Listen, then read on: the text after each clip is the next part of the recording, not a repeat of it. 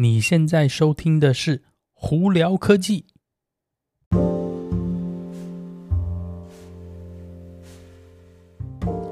嗨，各位观众朋友们，大家好，我是胡老板，欢迎来到今天的《胡聊科技》哦。今天有一个蛮蛮棒的新闻要在这里跟大家分享。其实有两个我都觉得很棒啦。首先，我们先从科技新闻这方面呢，苹果呢，诶，这几天终于发布说，它在一月十九号开始，终于要开始预购。Apple Vision Pro，也就是他们的 VR/AR 眼镜哦。那正式发售日期在美国这边呢是二月二号星期五哦，售价三千五百块，跟我们之前讲的一样呢。那他在这次发布新闻的时候，并没有发布任何硬体更新的部分哦。但是我们在他的发布文里头有发现到说，呃，本身刚开始的版本呢，基本的内存呢会是两百五十六 GB，那晶片呢，也是跟之前一样，还是以 M2 晶片为主哦。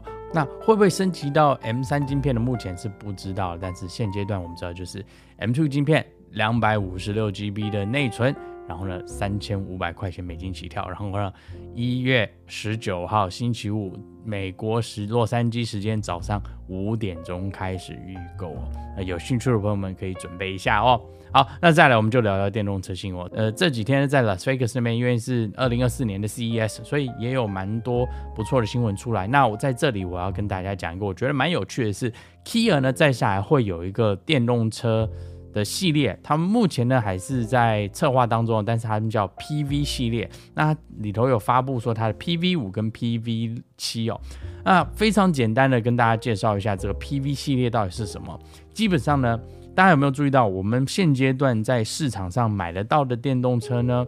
绝大部分都是轿车跟休旅车为主，中间还少了一个我们讲 MVP，就是我们很简单的就是 van，这有点像面包车这种保姆车的这个东西，我们其实并没有在那市场上看到嘛。那呢，PV 五、PV 七其实就是往这个方向前进。有 Kia 的说法是，他们要做一个就是算是拼。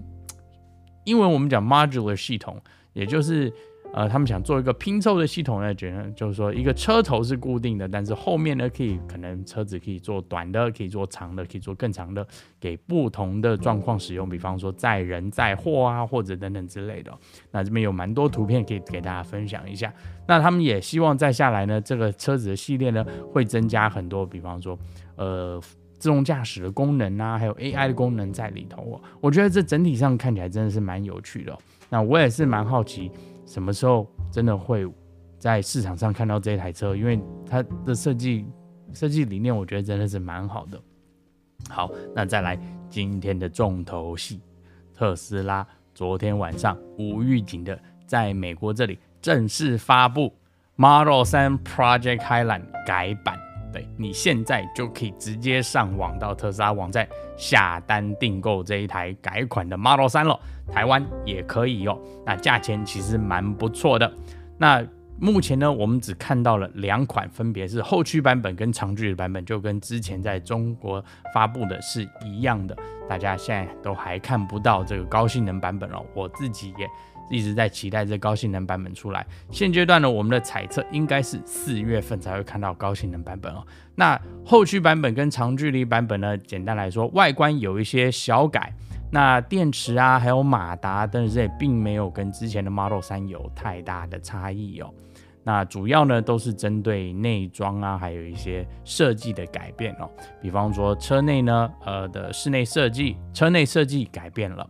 呃，加了气氛灯啊，然后方向盘也改变了，它也把那个方向灯的打杆啊这些都拿掉了，主要就是依赖，就像那个 Model S 跟 Model X 一样，就是主要以触控按钮为主的这个控制系统哦，以及方向灯也是哦。那车后呃后座呢也增加了另外一个荧幕，简单来说就是真的，你如果之前有看中国那边的。这个改款的的内容的话，基本上就是这一台车啦。那在美国这边呢，呃，后驱版本的这个续航力呢是两百七十二英里哦，跟之前的数字是几乎是一样的，也没有因为 EPA 的测试改变而影响到它的续航力。那长距离版本的续航力呢为三百四十一英里，呃，有受到 EPA 的这个新的测试规范呢而降低了一点，但也没有降低太多，来十来英里左右。其实我觉得你不会感觉出来的，因为本来之前的 EPA 数字就是比较夸大一点的啦。哦，那剩下其他的，那这次还增加了两个新的颜色，就跟我们之前讲的 Model Y 一样，增加了一个 Stealth Gray，还有一个 Ultra Red 这两个颜色哦。那 Stealth Gray 在美国这边变成是免费的颜色，其他的颜色都要加钱哦。那甚至那个 Ultra Red 要加到两千块钱美金哦。那我个人最喜欢的那其中一个新的改款里头的个功能就是通风座椅啊啊，真的是夏天哦，你如果没有通风座椅，有些时候真的是热的半死。所以前座现在增加通风座椅也。真的是蛮棒的一个功能哦。那目前呢，呃，特斯拉自己的网站上头都是写说，它是一月份、二月份就可以交车了。基本上呢，应该是已经可以生产了。那我们也有在呃路上看到特斯拉在测试这一款 Model 3 Project Highland 哦。呃，但是这有一个让我比较好奇是，你如果现在是想要去说去试驾的话，目前呢，特斯拉的试驾。新的改款的 Model 3在美国这里是非常有限的，真的是要碰碰运气。所以我自己呢，在我家附近找的这些特斯拉的据点呢，都没有这个新的 Model 3的试驾。所以如果有朋友呃碰到的话，可以跟我们分享一下哦。那最后呢，这边我觉得要在这里跟大家特别提，尤其是在美国的朋友哦，呃，Model 3这次呢，呃，基本款还有长距离版本呢，今年是不符合联邦政府七千五百块钱美金的。住哦，这你如果是购买车子的话，你如果是租赁的话，哎，这个东西有一个漏洞哦。租赁的话，其实你可以拿到七千五百块钱的折扣，为什么呢？因为在租赁车子里头，在法美国的法规里，这些车子其实不是私人用车，而是公司用车。那公司用车呢，并没有要符合那个。七千五百块的门槛，比方说你的收入的门槛啊，也没有什么电池的这个零件门槛啊，或组装门槛都没有。所以你如果是租车的，就是我们讲 lease 租车的呢，你可以拿到七千五百块钱美金的折扣。也就是为什么特斯拉现在最基本款的 Model 3呢，在美国的租赁方案每个月只要三百二十九块钱起跳哦。所以在这边大家要特别注意这一点。